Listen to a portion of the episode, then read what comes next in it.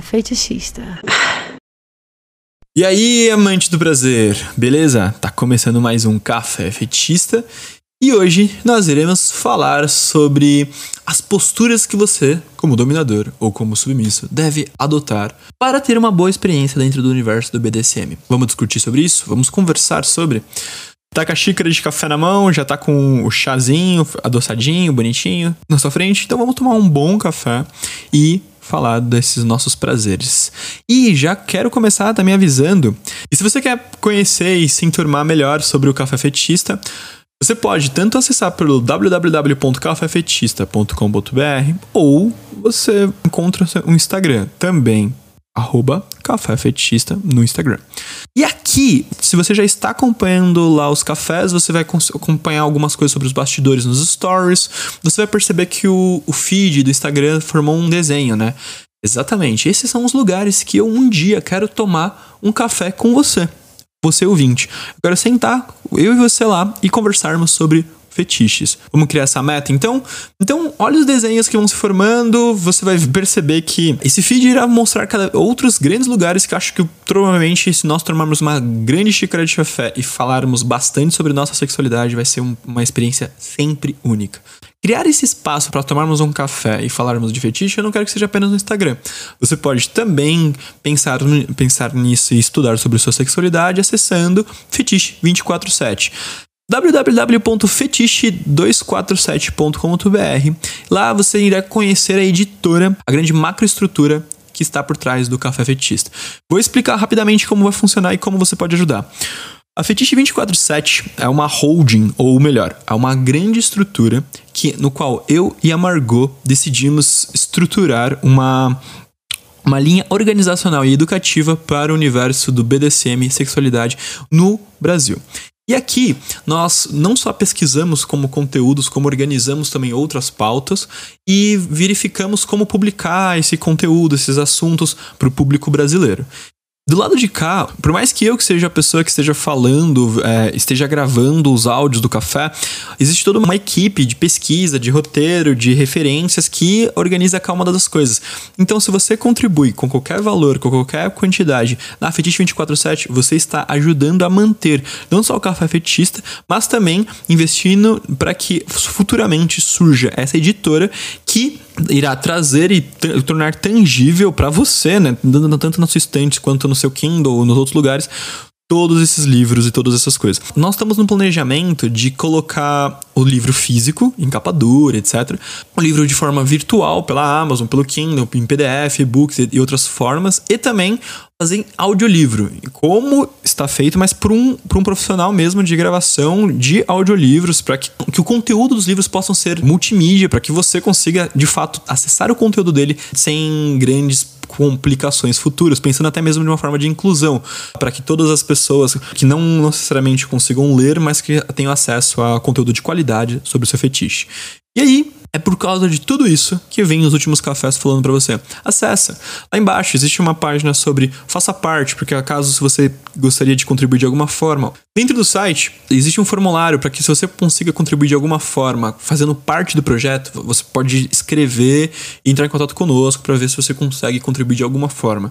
E, por fim, mas não menos importante, na parte de contribuições, nós estamos acertando qualquer valor. Então, se você gostaria de ajudar com 5 reais, 10 reais, enfim, o quanto couber no seu bolso para que a gente consiga investir nesse projeto. Você pode passar valores mensais ou apenas gerar um boleto e fazer uma contribuição única, quanto der certo. Para que esse projeto consiga crescer, conseguimos somar outras pessoas para que a gente consiga fazer parte da vida de outros brasileiros que estão ainda no processo de identificação e conscientização da própria sexualidade. E se seu interesse é apenas no BDSM e você não tem grandes outros interesses, além disso, acesse aprendendobdsm.com.br. No caso, é um curso que já está online, que já tem todas as aulas gravadas, já temos todo o material didático selecionado e que nesse curso todo o investimento gerado no conteúdo do curso retorna para a Fetiche 247 também como uma editora voltada em traduzir, espalhar, divulgar esse conhecimento. Veja então a importância da macroestrutura Fetiche 24/7 e aqui todas as, as subestruturas que estamos permeando entre elas. Explicado tudo isso, Agora vamos finalmente tomar essa grande golada de café e começarmos a falar sobre as posturas do universo do BDSM. Uh, vamos agora abrir nossa cartilha e nosso grande manual, a grande biblioteca de regras que nós temos que impor aqui. Preparado com café só de cagação de regra? Me acompanhe.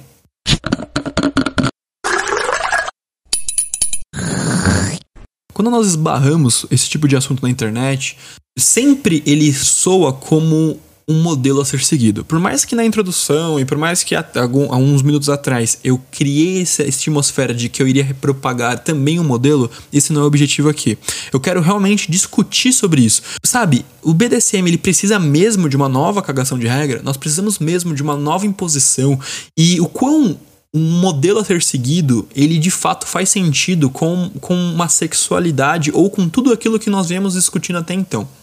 Porque veja, se você está nos acompanhando, espero que sim, no primeiro momento eu contei um pouco da minha história, do, do que geramos essa ideia de construir o café fetichista, e depois falamos sobre a primeira experiência que como tudo que nós precisamos saber antes de ter nossa primeira experiência, sobre saber que o BDSM faz parte de um movimento, faz parte de uma grande, uma, de um grande ecossistema e que ele é um nome de um arsenal político. Enquanto isso, existem como enquanto indivíduos nós estamos fazendo parte disso, nós estamos praticando, mas existe toda uma regra, uma conscientização que nós precisamos ter.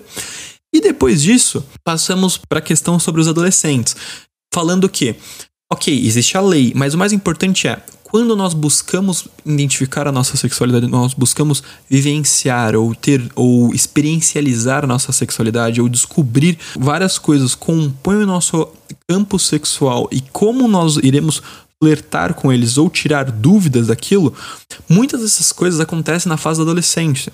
E que nós saímos buscando, tirando dúvidas e conversando com pessoas, mas aí existe toda aquela parte da podação, que as pessoas nos podam essa experiência. Falam assim, não, você não pode ter dúvida sobre isso. E falou assim, pô, mas eu tô querendo me conhecer, como eu não posso? E a partir daqui, depois eu expliquei uma, como funcionam as, as letrinhas, os nomes, as nomenclaturas das posições e do grande sopa de letrinhas do universo do BDSM. Ok, deste momento em diante, provavelmente você pode começar a se perguntar: ok, então o que eu sou? Eu sou um top ou eu sou um bottom? Como é que eu componho um pouco da minha sexualidade? E aí vem muito das questões ou das respostas que o externo influencia no, conosco. Então, o externo diz de como nós devemos agir, onde as pessoas no geral, onde a nossa cultura, ou o que nós construímos ao longo da nossa vida, nos dita de como deveríamos agir. E a partir daqui, eu quero propor essa reflexão para depois caminharmos para outros caminhos de aprofundamento dentro do universo do BDSM, tá? Então, eu reconheço que você, por buscar um, um, conteúdo como esse, não só nesse café, mas na internet, buscando um enquadramento, soa mais fácil, soa mais seguro, você gera mais segurança, tá? Porque se alguém já fez, se alguém já passou por isso, essa pessoa ela pode te falar o que você deve ou não deve fazer, o que você pode ou não pode citar, ou o que você deve ou não deve se expressar para que haja uma conformidade, para que você não faça errado. E aqui eu reconheço isso porque eu já estive nesse outro lugar e eu já estive também com essas mesmas dúvidas. E hoje na posição que eu estou, eu acho que é muito mais saudável alguém pegasse na mão e falasse: o que está acontecendo primeiro dentro de você?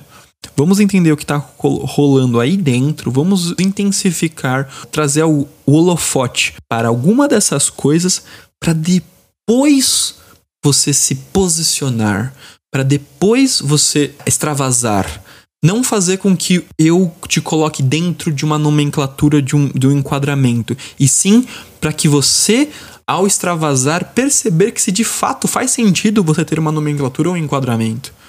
Bom, seguindo nessa mesma linha, nós temos por aí, por exemplo, o BDSM Test. Então, se você já em algum momento fez esse tipo de pesquisa e caiu em alguns textos normativos, consequentemente, você provavelmente já passou por alguma daquelas do, do, do, de algum perfil no Instagram ou no Fat Life, onde existe aquela tabelinha entre que as cores variam entre verde passa pelo amarelo e vai pelo vermelho. Um, com uma linha, tipo, falando, ah, eu sou, eu sou sua posição de top, 100% isso. Nossa, posição de bottom, ou de slave, ou de degree. Ah, e, e qual é a porcentagem que você tem.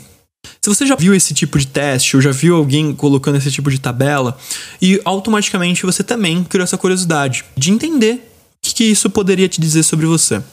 Aqui eu gostaria de uma reflexão muito maior do que de fato uma imposição de minha parte. Vou falar. Eu acho que esse teste ele é importante para nortear um pensamento, mas não para responder alguma dessas dúvidas. Como funciona esse, esse teste? O teste, ele faz uma pergunta e você responde ela baseado no seu cabedal de conhecimento. Ou seja, quando ele pergunta, ah, você se sente feliz quando você vê alguém sofrendo? Ou como você se sente quando. E ele vai colocando algumas situações e você vai marcando é, positivo, negativo, quanto ou o quanto aquilo faz sentido para você, etc. Só que não necessariamente como é que nós estamos falando realmente no nosso campo sexual. Como eu posso descrever que de fato o que você está respondendo ali é o que faz sentido para você dentro do universo que nós vamos entender como BDSM. Para que isso fique mais claro, é muito comum quando algumas perguntas estão relacionadas a ah, o que você considera como, e aí te dá a entender alguma coisa relacionada a poder, a primeira coisa que nós fechamos os olhos e tentamos lembrar é como é que eu sou no meu trabalho? Como é que eu sou com a minha mãe? Como é que eu sou com meus amigos? E aí, às vezes, você, você faz respostas ou você responde pautado em algo no seu cotidiano que não necessariamente é aquilo que estamos respondendo ou aquilo que estamos visando dentro do BDSM. E aí, consequentemente, as suas respostas ou o resultado do teste ele vai para outras coisas. Quando você já tem um certo conhecimento sobre o BDSM ou sobre algumas respostas que vão dar vão te levar para algum caminho, cai uma lista de coisas que além de você poder manipular, a resposta é tipo, já vi situações que o teste ele cai 100% e cai várias coisas 100%. Por exemplo, se não, se não me engano são os dois ou, só, ou dois ou três itens que eles não conseguem ficar 100% no geral, mas o restante você consegue fazer com que quase 10 ou 15 itens caiam no 100%. Então imagina que você vai ser um 100% Prime, um 100% Prey, um 100% Hot Wife, um 100% com Code, um 100% Top um 100% Slave. Que? o quão ser algo 100% te prejudica mais do que te ajuda a responder às suas dúvidas internas. O quão 100% algo de fato te define, ou o quão a concepção de que você é 100% top ou 100% dominador, mais vai te dar uma visão tipo de, ah, então tudo na minha vida eu sou dominador quão isso te afasta mais do objetivo do que te leva para ele, sabe? E aí, depois dessas classificações que se tornaram quantificáveis, te gera uma outra pergunta. Tá, mas se eu sou 100% dominador, eu posso fazer isso? Ah, será que eu não posso fazer isso? Será que, será que se eu agir dessa forma, eu vou estar mais ou menos próximo daquilo onde eu quero chegar, sendo um dominador? Então veja que essas definições ou essas classificações, a meu ver, eles vão te ajudar a gerar um norte, mas eles não serão respostas definitivas para as suas perguntas. São perguntas que te levaram até aqui, tá?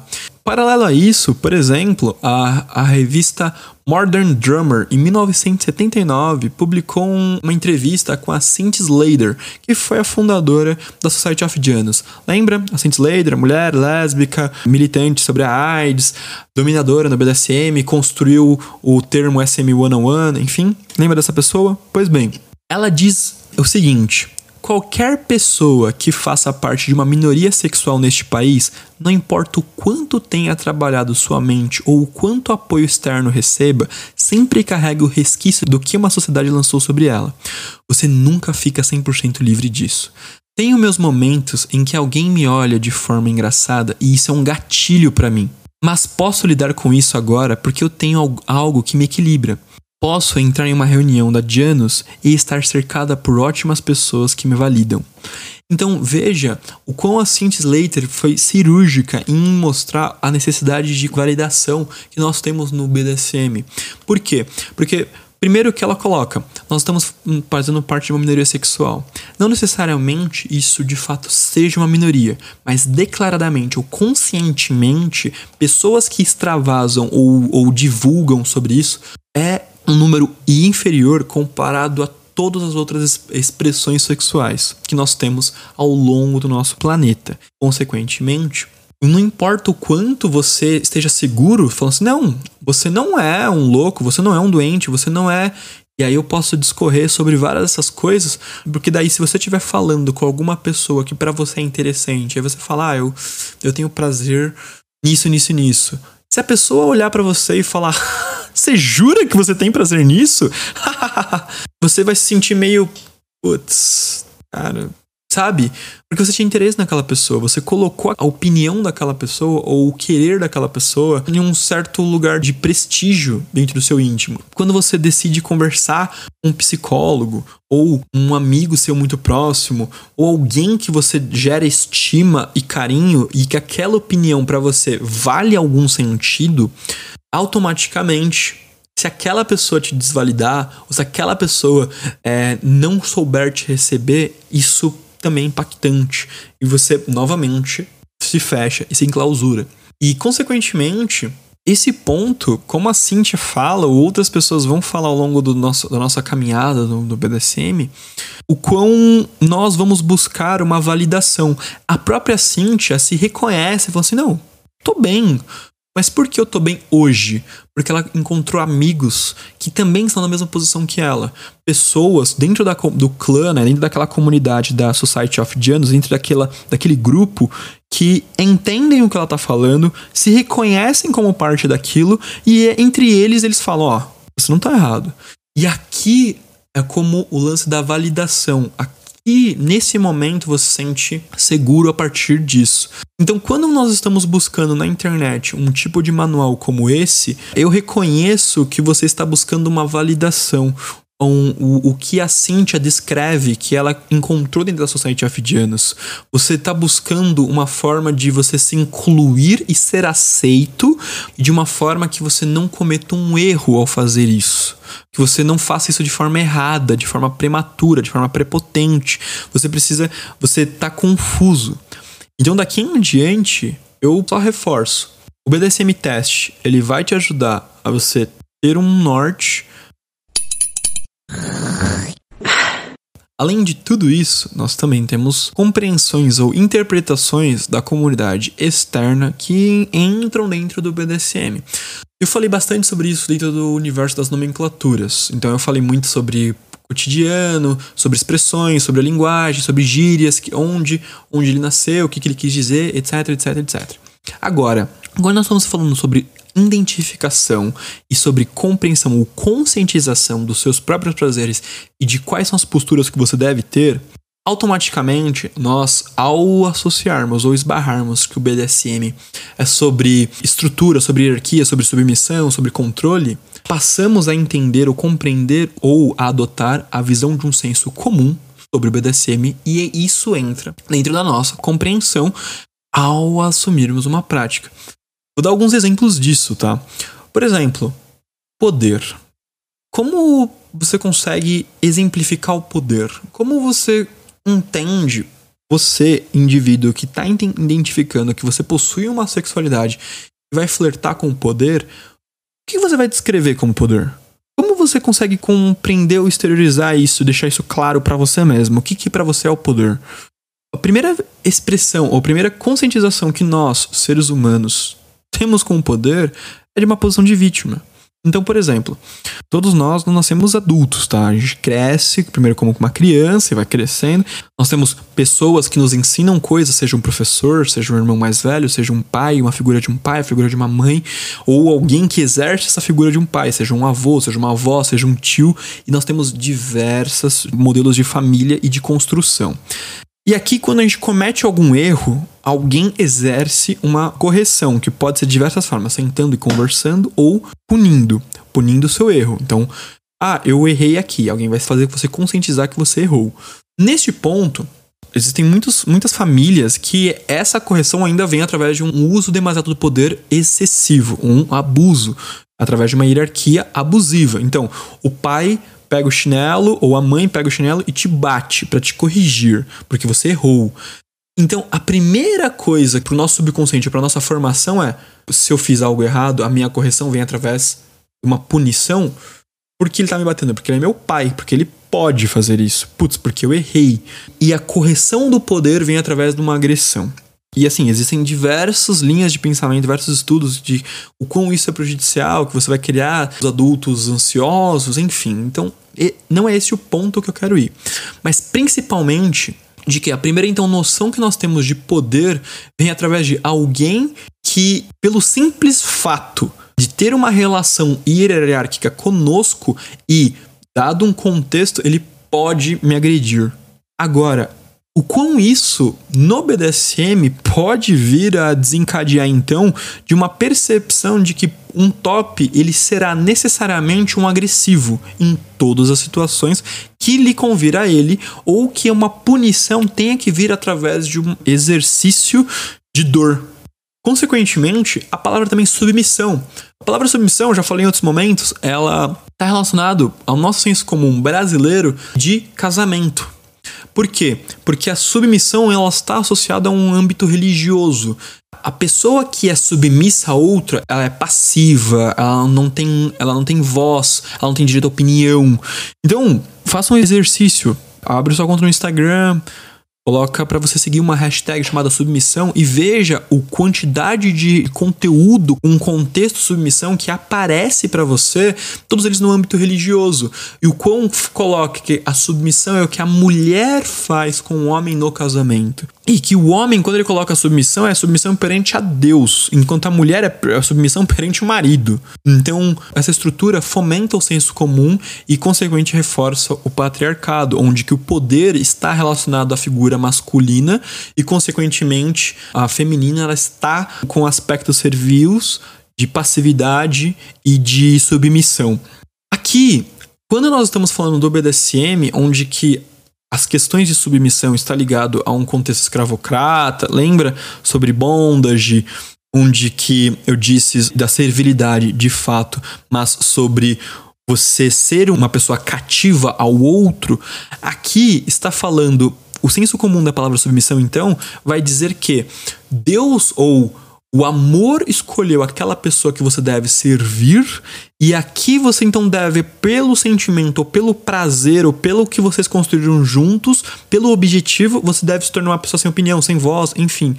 Então, olha como, por mais que nós estamos falando da mesma palavra, mas são dois conceitos diferentes. Um entra dentro de um jogo lúdico, o outro é como se o amor fosse maior e aqui ele vai fomentar uma estética para que você deve chegar até lá. Isso pode gerar ou construir concepções de, de dinâmicas dentro do BDSM que vão soar como abusivo. E que esse não é o caminho que o BDSM ele se propõe a te levar, mas é um caminho que algumas outras construções alheias ou fora do universo do BDSM vão te levar. E aí eu venho com uma, uma segunda pergunta. É, existe mesmo um jeito de se portar para você ser um dominador? Existe mesmo um jeito de se portar para ser um submisso? Esse pensamento ainda são resquícios de um consenso colonizador que vai te colocar em caixinhas, tá? Por quê? Porque esse, esses conceitos eles são mutáveis, estão relacionados a uma questão geográfica e social. Uh, no século XVII, tudo que era relacionado a poderoso ou másculo na Europa permeava pelo, pela classe social que você estivesse inserido e pelas roupas que você vestia para se enquadrar nessa classe social. Ou seja, um homem que fosse exercer essa função tanto da posição política que ele tem, quanto na posição da sociedade que ele exerce, e ainda mostrar arquétipos de masculino, seria usando uma peruca e passando maquiagem. Hoje em dia, o sinônimo de masculinidade e poder não passa por essa questão de peruca e tão pouco maquiagem. E isso não tornou aquilo menos interessante para aquele povo, ou isso não faz parte da nossa cultura dos tempos de hoje, mas isso, consequentemente, não isenta de que faça sim sentido para outras culturas ou para outras classes sociais e outros lugares do mundo. Então não existe um, um senso padrão de como é exercer o poder, ou como é exercer uma masculinidade, ou como deve ser uma feminilidade no BDSM. Dessa forma, falar que existe esse senso ou esse padrão comportamental que nós devemos seguir é indiretamente reproduzir aquele discurso de que o jeito certo de você ser homem, o jeito certo de você ser mulher. E, consequentemente, é o jeito certo ou errado de você produzir uma heterossexualidade ou uma homossexualidade. Alguns exemplos para que isso fique claro. Você, que está me ouvindo agora, você acha que existe roupas que o homem deve usar e que a mulher deve usar uh, e coisas que ele deve fazer que tornem ele mais ou menos heterossexual? Por exemplo, um homem hétero, se ele pintar a unha, ele será menos hétero? Uma mulher que use calças ou que não use salto alto, ela vai ser menos mulher? E, consequentemente, ela será menos heterossexual?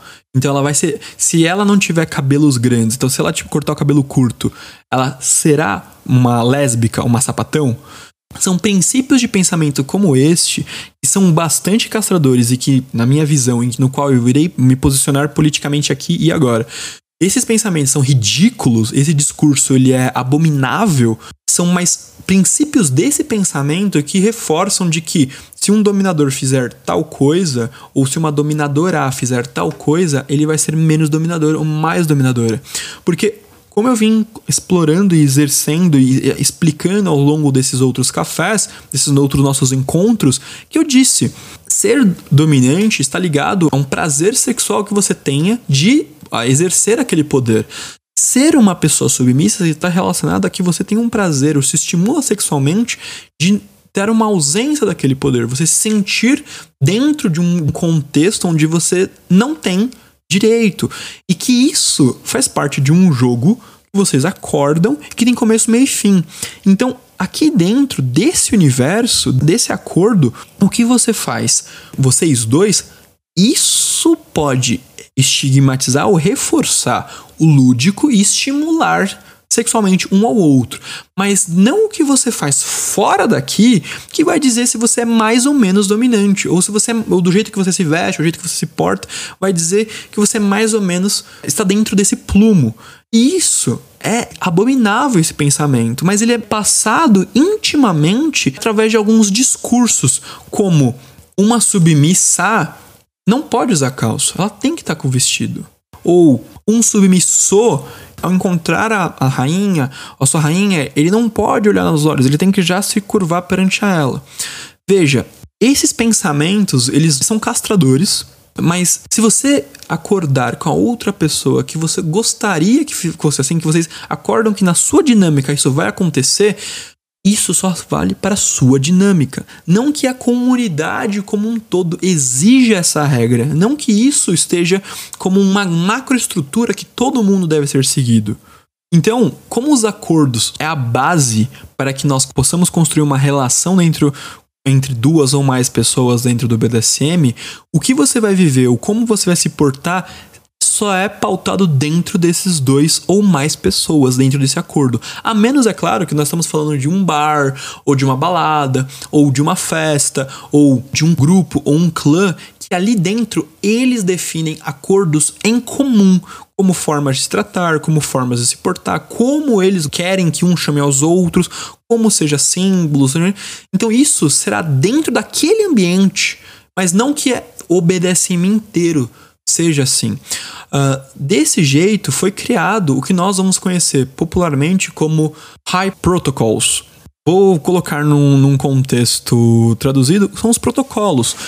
Os protocolos, como irei abordar em outros momentos, com mais profundidade, eles serviam para os ambientes sociais onde mais de uma pessoa, ou dentro de um grupo social, seja um clã, como a mesma própria Society of Indians que eu citei aqui há, há poucos, como eles agiam ali dentro, aí existiam os protocolos de que, ah, você é posse de fulano de tal, então tome cuidado, fazer isso, isso, isso, isso, isso. Então existia algumas regras de convívio entre aquela pequena comunidade.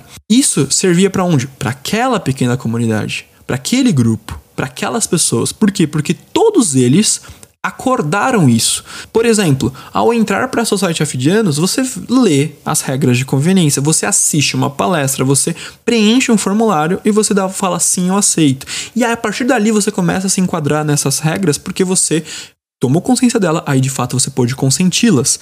Então, veja, você fez um acordo. E aí você está entrando naquela comunidade a respeitar aquelas regras.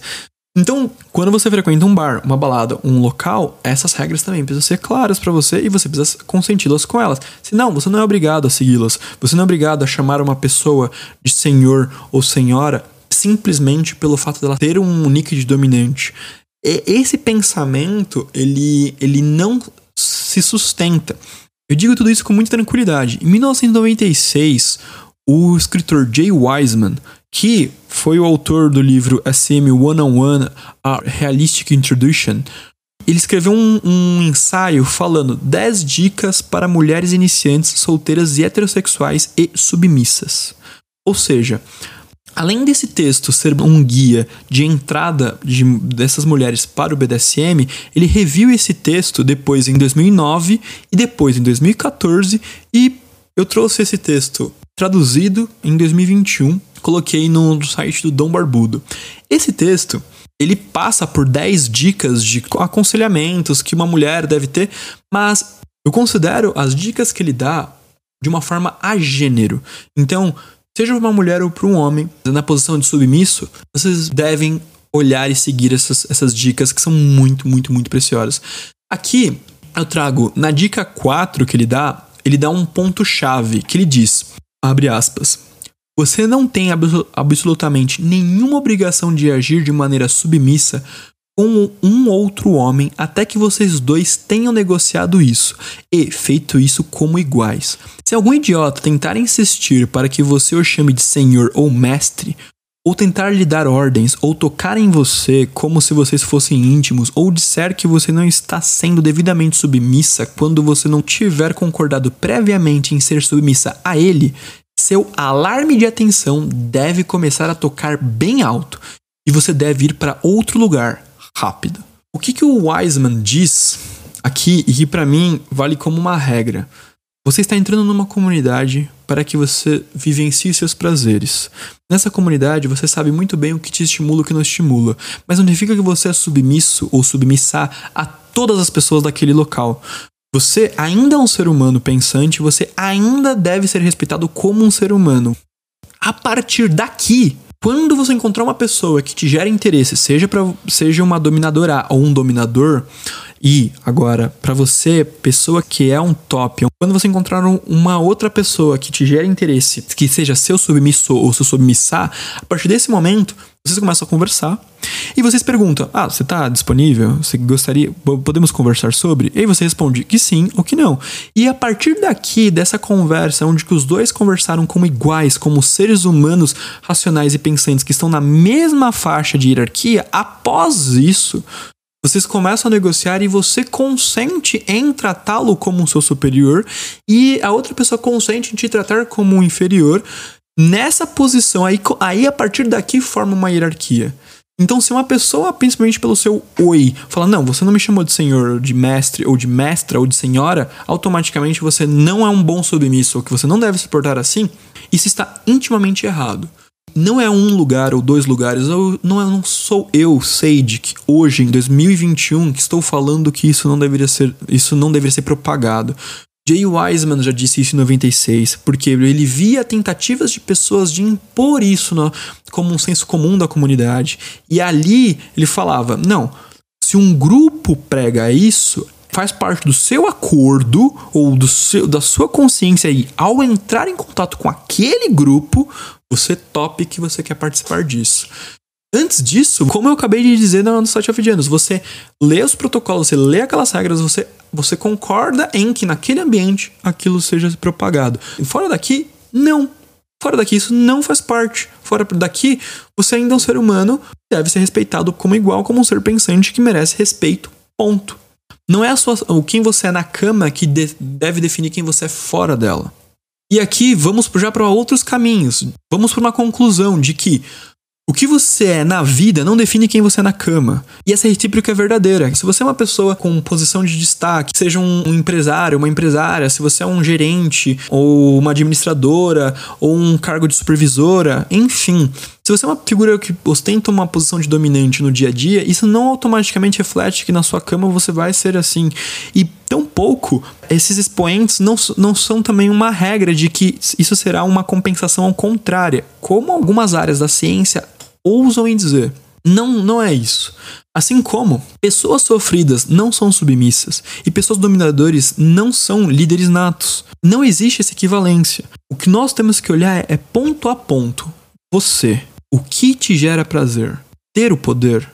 Ah, legal. Então você vai construir uma narrativa em cima disso para que você encontre constantemente o seu orgasmo dentro do BDSM.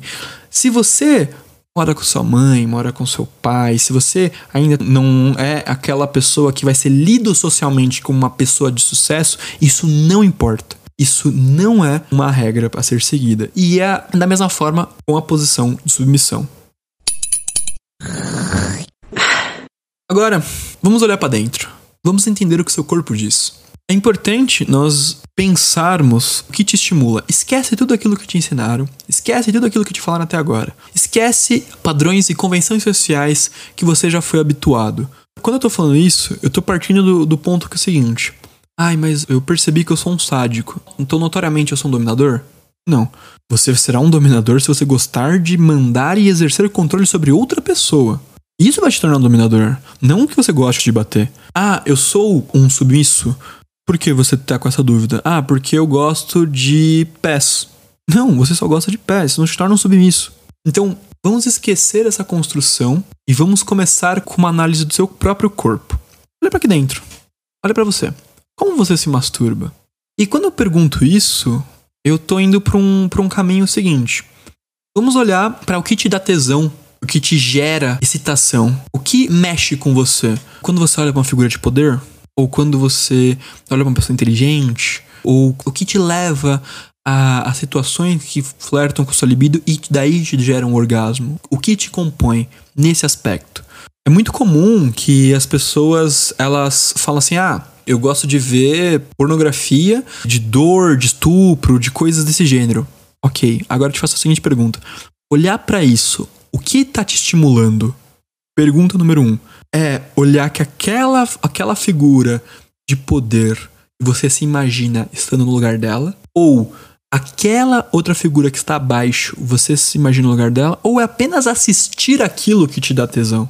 Ou se imaginar naquela situação, ou se imaginar sendo aquela pessoa, mas não pelo que ela está exercendo, e sim pelo partes do que o corpo dela exerce, enfim. Começa a fazer esse processo de descoberta. E quando eu estou falando desse jeito, mas eu tô falando de uma pornografia de vídeo. Mas não, vai, não foque na indústria pornográfica, a estrutura. Leia livros, leia contos, ouça coisas, converse com pessoas, veja o que te estimula e parta para essa análise, é, é esse aprofundamento de você para fora e não o contrário, de fora para dentro. É importante deixar claro aqui que a pornografia ela não é educação, ela é entretenimento, tá? Então você não deve buscar se educar de como eu devo agir no BDSM, como eu devo me portar ou como eu devo transar partindo de uma visão de um entretenimento. E isso eu digo a mesma coisa sobre filmes. Filmes eles também não são educação, eles são entretenimento. Não é pelo filme que você assistiu que você deve definir você tem, ser entendido de, sobre um assunto. Você deve ser, ler livros sobre um assunto, você deve se aprofundar sobre aquele assunto, e aí o livro, de forma de entretenimento, eles pode te ajudar a elucidar um contexto que é exatamente o que eu tô te falando agora. Se eu te recomendar para você assistir um, uma série do Netflix ou um filme, primeiro eu vou te abordar o contexto, vou narrar alguns acontecimentos, eu vou pontuar textos que eu quero que você compreenda, os discursos ou linhas de pensamento que eu quero que isso fique claro. Aí aí irei recomendar um filme para que aquilo de fato faça sentido. Então não é para você estudar através do filme, mas sim que o entretenimento ele funcionará como um, um atenuante na, no processo educativo. Nesse contexto, aí a pornografia ela entra também, onde eu já expliquei o contexto, eu já expliquei coisas que você pode entender, você vai buscar referências. Primeiro, você vai se analisar, você vai entender esse contexto e vai usar isso como um método exploratório. Mas a masturbação vai ser o seu objeto principal de observação e não que o produto final, que é o vídeo, ele seja o objeto de estudo. Entendeu bem essa diferença? Isso para você é muito bom. Então, buscar as referências, elas devem se estimular, mas não te definir, tá? Depois desse processo de você entender, você analisar do que você gosta, do que você não gosta, e de entender até mesmo como funcionaria para você um jogo que faça mais sentido dentro do BDSM, por exemplo, não me dá tesão de quando estou exercendo minha hierarquia ou minha posição de dominância de sair gritando não faz para mim parte do meu do meu cabedal porque não faz isso parte da minha vida. Eu não me sinto mais ou menos estimulado sexualmente por gritar. Mas existem pessoas que não, que elas vão querer, elas gostam de que a outra pessoa, ao exercer o poder, grite com elas. E aqui o que vai acontecer é, não vai rolar um match tá tudo ok. Você não precisa se enquadrar nos gostos do outro ou no comportamento que o outro espera de você. Dando uma noção de realidade, só em São Paulo existem 18 milhões de pessoas no estado de São Paulo. Então não existe só uma pessoa ou duas pessoas que estão que possuem um, um, composto sexual exatamente compatível com o meu. Existe no mínimo umas 10 mil. Então essa essa visão, para mim, ela é muito reconfortante. Eu falo, não, eu vou encontrar uma pessoa que ela esteja exatamente disposta ou, ou que ela queira vivenciar exatamente aquilo que eu tô a fim de propor. E a outra pessoa busca exatamente aquilo que eu tenho pra propor pra ela e os dois vão se encaixar. Porque vai rolar um match perfeito, certo? Então esse pensamento de que não, não existem pessoas que vão gostar disso ou daquilo, ele não deve se permear desde a sua identificação sexual, ok? Partindo desse mesmo exemplo do que, por exemplo, eu não gosto de, de gritar, eu começo a pensar, então, como eu vou compor a minha postura ou a minha condução dentro do BDSM? Porque aí é uma parte que você vai exercer uma performance. E aí é quando começamos os jogos lúdicos. Exemplo, eu fiz o acordo com você. Você do outro lado. Nós fizemos o acordo. Eu expliquei exatamente o que eu gosto e o que você não gosta. Beleza, nós acordamos e vamos agora começar a exercer uma prática entre eu e você. Perfeito. A partir daqui, como eu irei conduzir as práticas, o que eu irei fazer, o que eu não irei fazer, novamente, como eu disse, não é uma cartilha a ser seguido, mas aí você tem que ver o que faz sentido para você. Como eu dei o exemplo de não gostar de gritar, me faltou um pouco de referências visuais ou até mesmo experiências mentais que eu falasse como é que eu vou transmitir poder, superioridade, condução de uma forma plena, de uma forma tranquila, de uma forma profunda que aquela outra pessoa fale: eu necessito me submeter àquela figura. E aí me faltou um pouco de referências. E aqui eu vou dar um exemplo meu, que eu posso dividir com vocês, sejam homens, figuras dominantes. Por exemplo, a primeira experiência que eu tive, então, que eu fui buscar uma referência visual, por exemplo, foi o filme V de Vingança. Quando eu vi o V, como ele falava e como ele era calmo, mas como ele era ele tinha uma inteligência para ordenar os fatos e como ele conseguia ser envolvente nas palavras, eu falava, meu, é isso. Ele consegue trans transmitir inteligência, superioridade, condução pelo jeito que ele fala, sem ter uma roupa, sem mostrar um rosto. Está muito no discurso e na postura dele. Falei, meu, é isso. E depois que eu já tinha entendido profundamente como eu gostava de exercer, e como, como fazia parte do meu jogo, agora eu precisava de referências que eu pudesse compor isso. O, o V, ele me ajudou bastante nesse lexo para aumentar o meu vocabulário. E aí seria como se fosse um idioma mesmo. Eu preciso agora ter mais palavras para poder falar na, através da minha linguagem, da minha ação, ou da minha voz, ou dos meus movimentos, que mostrassem tudo isso que é uma, uma, super, uma figura superior e que fizesse condizentes com o que eu já penso em exercer. Não que eu esteja fazendo algo que eu não concorde, ou, ou que eu esteja fazendo algo que para mim não fosse natural. Aquilo para mim já era natural, só precisava encontrar o como, entende? Então, para mim, o que me ajudou muito foi o filme V de Vingança. foi o Tyler Durden em Clube da Luta e principalmente Desejo em Sandman. Todos esses me compuseram e me ajudaram como referências que falam, meu, todos esses me, me mostram muitos daquilo que me instiga sexualmente. Desejo sabe falar palavras ou compor narrativas que envolvem o querer de uma forma filosófica, poética e profunda. Tyler Durden explica muito bem a questão de o momento que eu ajo, o momento que eu não ajo, o momento de pensar. Ele consegue fazer com que todo mundo siga o mesmo ideal, assim como o vê. Então, isso foi compondo o meu reinado dentro do BDSM. As pessoas no qual que falaram, eu quero te servir, tal como o Tyler Durden, que atribui funções a cada uma delas, tal como o V, que consegue construir uma relação de admiração para que o outro queira submeter, desejo contribui para que tudo isso seja prazeroso do começo ao fim.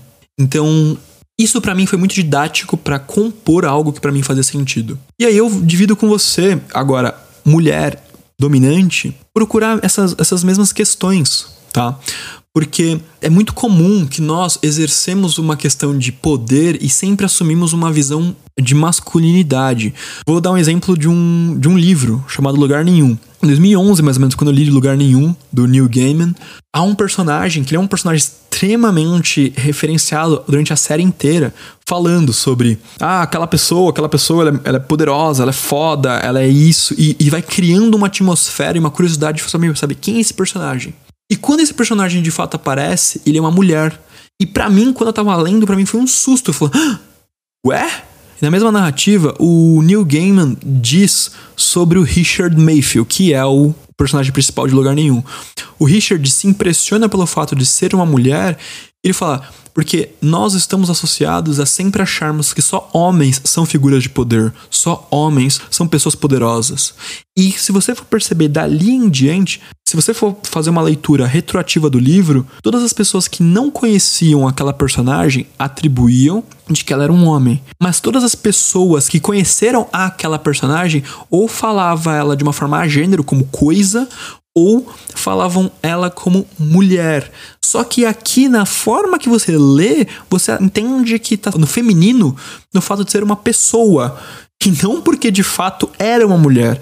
Então veja como nós temos vícios linguísticos. Como nosso idioma, nossa linguagem as figuras de poder sempre estão relacionadas a aspectos masculinos ou masculinizados, algumas referências que eu dou de figuras que ostentam ou estão nesse lugar, talvez seja a, Xena, a princesa guerreira, ou a Red Sonja, ou outras questões de figuras que são de fato, exercem uma, uma, uma posição dominante, mas que não deixam de ser mulheres. Por exemplo, a própria Dominique Luxor, ela diz isso no livro Eu Dominique, ela constantemente faz lives no Facebook, no YouTube, e, e coloca um grande cabedal de, de conteúdo falando sobre isso. De, na pirâmide de poder, aonde você está, você como mulher, você está servindo o poder ou você sente que você tem o controle sobre ele? E a partir daqui, como você construir essa visão de que o poder ele faz parte da sua rotina como você traz ele para dentro do seu jogo dentro do BDSM,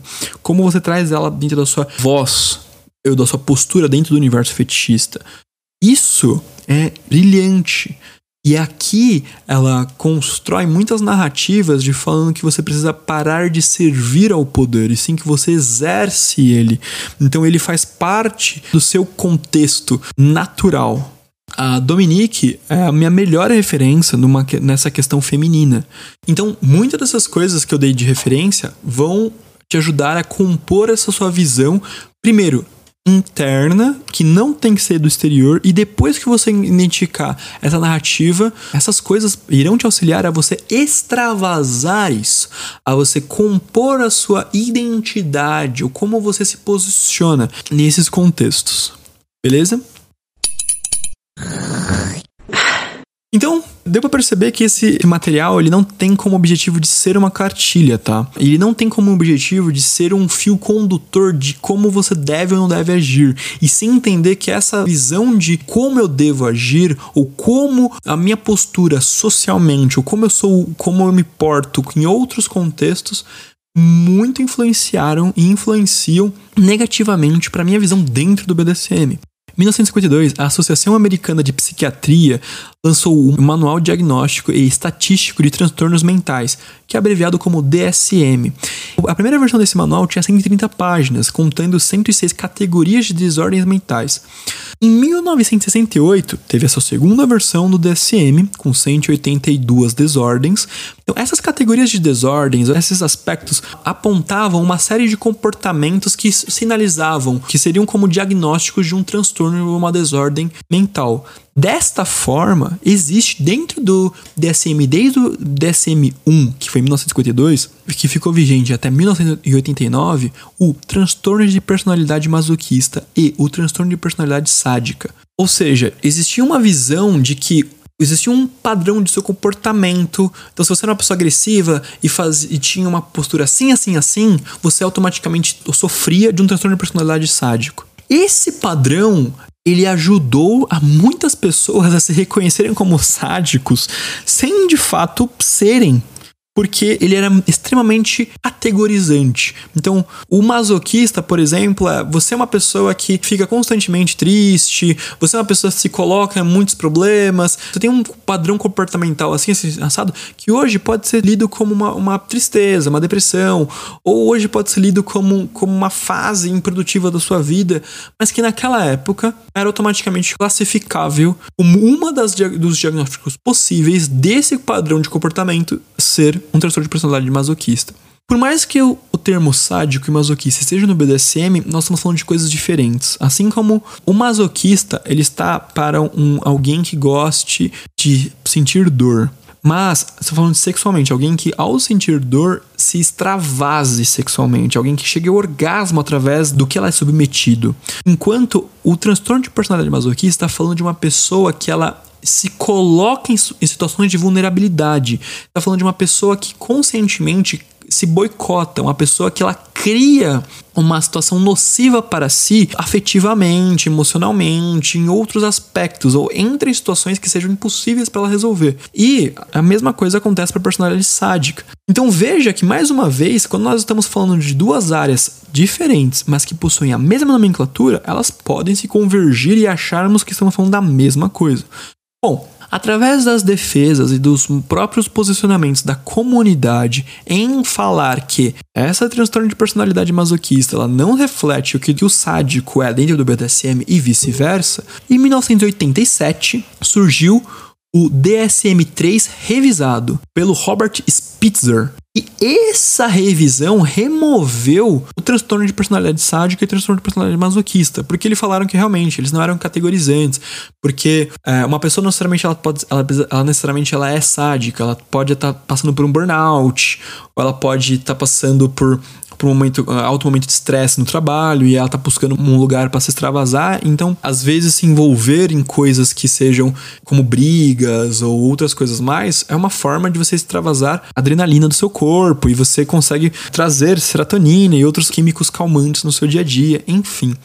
Então, em 1987 foi removido isso na revisão do DSM-3. E desde então não existe mais dentro do DSM como transtorno de personalidade sádica ou transtorno de personalidade masoquista. Eles não possuem mais.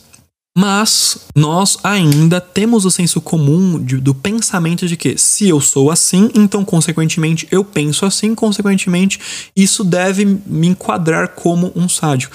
Isso novamente reforça o quão o BDSM teste não deve ser considerado como classificatório. Aquelas respostas ou como é seu comportamento em várias partes da sua vida não te refletem quem você é na cama e vice-versa. Não reflete sua sexualidade. Por exemplo, não existe um padrão ou um comportamento a ser seguido que define um homossexual, além de que uma pessoa que goste do mesmo gênero. Então, se dizer algo não contempla o todo. Eu mesmo, eu posso ser um sádico, hum, não significa que eu gosto de ver sangue. Uma pessoa que se posiciona como sugar daddy não significa que ela gosta de todos os campos que compõem ser um sugar daddy. Uma pessoa que se posicione como um submisso ou uma submissa não significa que ela goste necessariamente de tudo que envolve a submissão. Então existem vários contextos que nós precisamos deixar muito claro Veja como a classificação ou o se posicionar em algo, ele deve dizer mais sobre o que você gosta, o que você não gosta e não falando que você que aquilo te define como tudo que você é, tá? E por fim, como uma, uma, amiga minha recentemente disse numa conversa que nós tivemos e eu achei essa frase genial, o BDSM é algo que você se serve e não que a gente serve ao BDSM. Então se você percebe que você possui gostos ou expressões sexuais específicas, você busca um lugar que você possa extravasá-lo, como a Saint Slater citou e outras vezes eu disse ao longo desses vários cafés. E aqui existe então uma comunidade que tudo isso está organizado e pautado entre acordos e com algumas regras e com algumas condutas morais e éticas que você deve beber disso. E a partir daqui, então, você se servir daquilo para ter a sua expressão sexual. E não que você deve compor de como o BDSM deve ser e que a partir daqui, então, categorizar ou restringir o pensamento e as posições e as classificações dos outros. E novamente, como ela disse aqui, reforço, a gente deve se servir disso e não servir ao BDSM, não como uma instituição que no qual deve ser alimentada pelos nossos quereres. E é isso, pessoal. Espero que você tenha gostado desse bate-papo, dessa conversa relacionado aos fetiches e aos posicionamentos e as posturas que devemos adotar ou não dentro da comunidade de BDSM. E siga o Instagram, Café Fetichista, componha e veja outros lugares que talvez nós vamos tomar muitos cafés e falar de fetiches. Não deixe de acessar o fetiche247.com.br e ver se você consegue contribuir com alguma forma, porque daí assim você pode estar fazendo parte disso tudo para que nós levemos adiante essa desconstrução e essa educação no universo do BDSM e da sexualidade e isso tudo vai compor o grande e rico universo da sexualidade alternativa no nosso país. Acesse também aprendendobdsm.com.br e lá eu tenho certeza que você pode consumir muito conteúdo também sobre o BDSM para que você consiga exercer de fato ativamente o que você quer e o que você não quer praticar dentro da nossa comunidade. Beleza? Pessoal, dito tudo isso, compartilhe com quem você acredite que faça sentido. Você é uma, um submissor, uma submissar, está se relacionando com um dominador e uma dominadora. Compartilhe com esse café Convide-o para aprender junto conosco. Vamos fazer parte de um grande movimento educacional. Ficaremos muito felizes se você fizer parte de tudo isso e você levar adiante essa palavra, dando o seu gostei, o seu joinha, deixando seus comentários, comentando o que você achou. E é isso. Até o próximo café, onde nós vamos falar sobre os mais fetiches, tomar mais doses de cafeína e realmente fazer a diferença na minha, na sua e na nossa vida sexual. Fui!